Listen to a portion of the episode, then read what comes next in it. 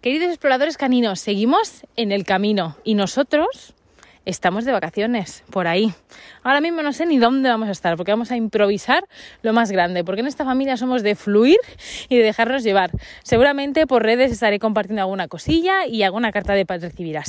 Y bueno, para si acabas de llegar, toda mi intensidad está en pateducadoracanina.com y yo soy Pat, la que está detrás de la, la intensa, vamos.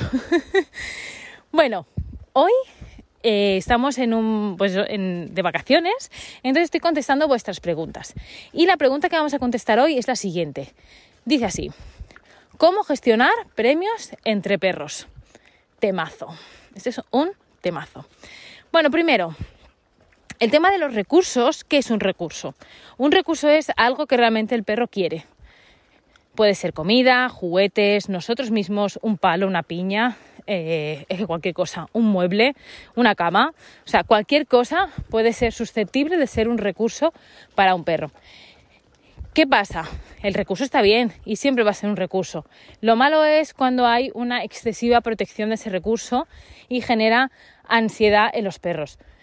Lo digo porque una cierta protección pues es natural y es normal y puede ser que haya una comunicación, es decir, que nuestro piracán tenga un hueso, vayamos a quitárselo y no hayamos a lo mejor, mm, no sé si entrenado sería la palabra, pero bueno, que no hayamos dedicado tiempo a, compartir ese recurso y a compartir la, comida y nos gruña, ¿no? Y puede ser que no se sienta cómodo.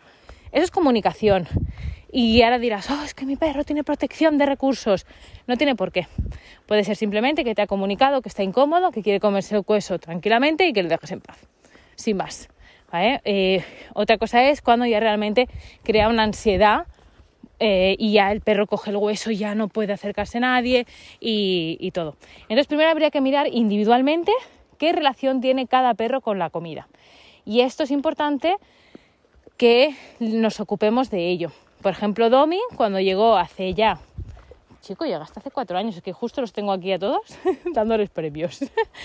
Eh, cuando llegó Domi hace cuatro años, él venía de buscarse la vida por Huelva y por, los, por la calle. Entonces em, vino como con mucha ansia con la comida. Tanto él mismo con la comida suya como con la de los demás, con la nuestra y, y compartirla. Bueno, fue bastante, venía bastante subidito, pero es normal. Bueno, normal. Mm, viene de buscarse la vida, pues, pues eh, así es. Entonces, bueno, ha sido, ha sido una dedicación constante, diaria, de que confíe en nosotros para compartir la comida, en, mirar mucho los matices. Cuando digo matices me refiero en ver si realmente hasta qué punto está cómodo, cuando no, dejarle que lleve el hueso y luego cogerlo tú. Bueno, hay muchas cosas. Esto, por ejemplo, todo esto lo vamos a ver en el curso Aprender jugando, que va a empezar en noviembre. Es el próximo curso que tengo preparado en vivo. Tengo unas ganas que te cagas. de verdad, tengo tantas ideas que quiero compartir contigo. Va a ser un curso totalmente complementario a todos los que he hecho. Quiero además que no haya ningún ejercicio igual.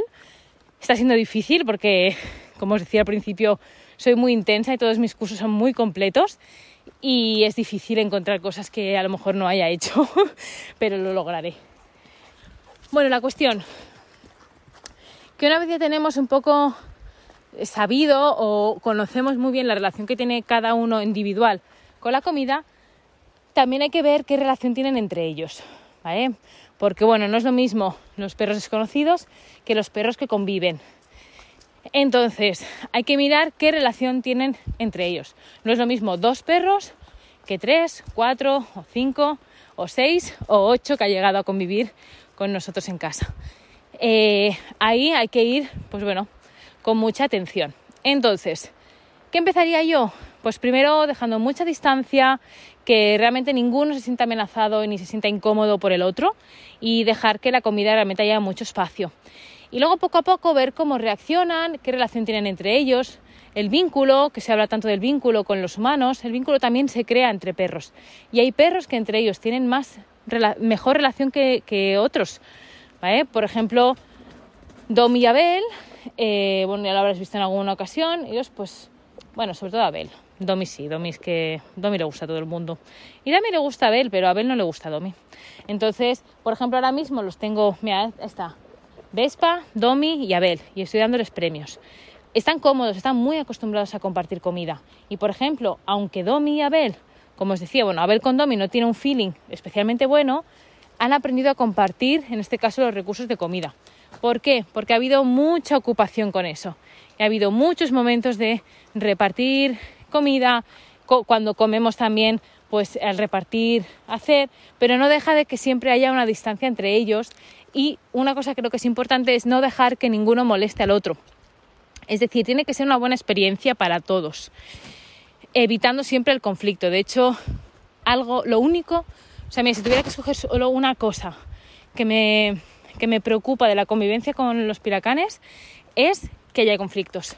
Porque en el momento que empieza a haber conflictos, eh, la convivencia es muy difícil y las cosas se van como enquistando. Así que es fundamental que evites los conflictos, con lo cual ahí la distancia con la comida, que, que ya te hayas ocupado también de la relación con la comida, que no te la juegues. Si tienen que comer en sitios separados, que coman separados. ¿Por qué tienen que comer juntos? ¿Porque lo has visto en Instagram?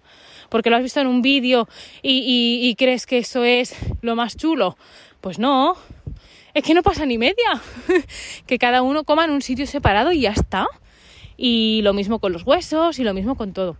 Entonces, ¿cómo me ocuparía yo de eso? Lo que te digo, me ocuparía individualmente, que haya confianza en compartir la comida, en la compartir la comida en general y luego en particular con sus hermanos.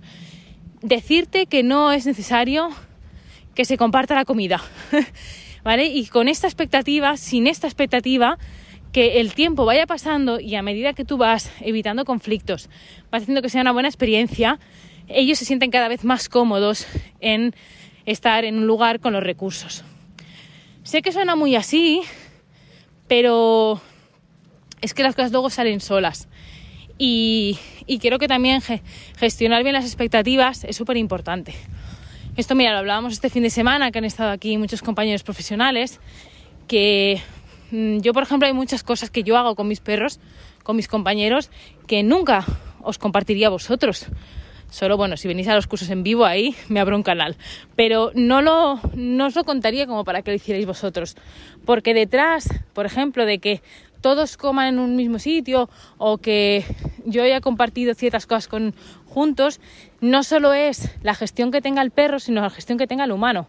Entonces ahí también nosotros es importante que aprendamos a ajustar bien las situaciones y a evitar conflictos, a atender a todos y a todo y, todo va saliendo. Vaya rollete os estoy soltando. Eh, en audio es muy difícil este tema, la verdad. El tema de la comida en audio, porque, mirad, os voy a explicar algo también. Este verano Sonia, una, una de mis, bueno, mis alumnas favoritas, sois todas, pero bueno, Sonia es una de ellas. Y vino este verano para hacer clases presenciales aquí, aquí. Y, bueno, mm, básicamente lo que más le preocupaba era esa protección de recursos con la comida. Entonces, bueno, nos fuimos al bosque, de hecho, a la otra zona donde estamos ahora mismo. Y eh, les enseñé en vivo y en directo cómo hacer un intercambio con los huesos, cómo, cómo no intervenir, pero a la vez eh, hacerle entender que eso es bueno. ¿Y cómo se hace esto? Por ejemplo, cogimos una pata, fue un poco guarro todo, también os lo digo, ¿eh? Pero bueno, cogimos una pata, la tiramos, eh, yo llamaba chip, eh, bueno, se llama chip, llamaba y dejaba el, el hueso, entonces en el momento que dejas el hueso tiras el otro, pero lo más importante es en el momento que lo haces y, aprender, entonces es muy difícil contároslo en un audio eh, porque es una cuestión más de de ir viendo cuando realmente es una buena experiencia y, no estamos provocando conflictos. Y ya está. Bueno, pues ahí lo dejo. Eh, sobre todo, mm, después de oír esto, no os pongáis a hacer cosas que, que, la puedan cagar más, ¿vale? Porque también la línea es muy fina, sobre todo con la comida, entre mm, pues acostumbrarles y que se habitúen a compartir eh, y cagarla. Es muy, muy fina la línea. Así que espero que nos vengáis arriba y que tengáis en cuenta todo lo que lo que eso. Y nada y si os interesa pues nada os veo en el curso de aprender jugando que vamos a tratar también este tema este, este tipo de temas. Un beso gordo. Pues data todo este rollaco os lo he soltado para perros que conviven. Eh, no sé si tu pregunta es que luego lo he pensado si tu pregunta iba a otros perros por ejemplo del parque Aquí la cosa cambia bastante, porque aquí ya estamos hablando de perros que no se conocen y, que realmente pues cambia mucho la cosa.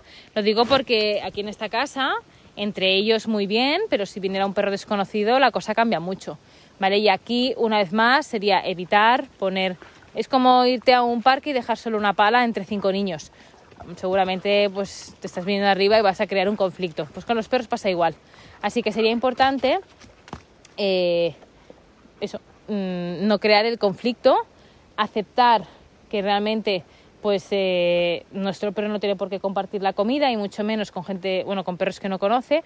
Y aquí lo que yo hago siempre es evitar el conflicto y que se sientan bien con ese recurso. Por ejemplo, utilizando mucho la distancia, no llevando premios, no dando premios en lugares estrechos, en lugares que realmente no haya espacio, intentar que siempre haya espacio entre ellos, que haya mucho de todo. Por ejemplo, em, hay veces que hacemos juegos de olfato con varios perros y ahí es muy importante que haya mucho de todo para que los perros pues no compitan. O sea, al final es eso, que no haya una competición, que sea una buena experiencia y que realmente tengan una relación sana con la comida. Y eso pues no viene solo de compartirla. Bueno, que me enrollo mucho con este tema, que de verdad que es que es apasionante y además hay tantas cosas que contar que podría estar eh, horas. Hala, ahí os lo dejo.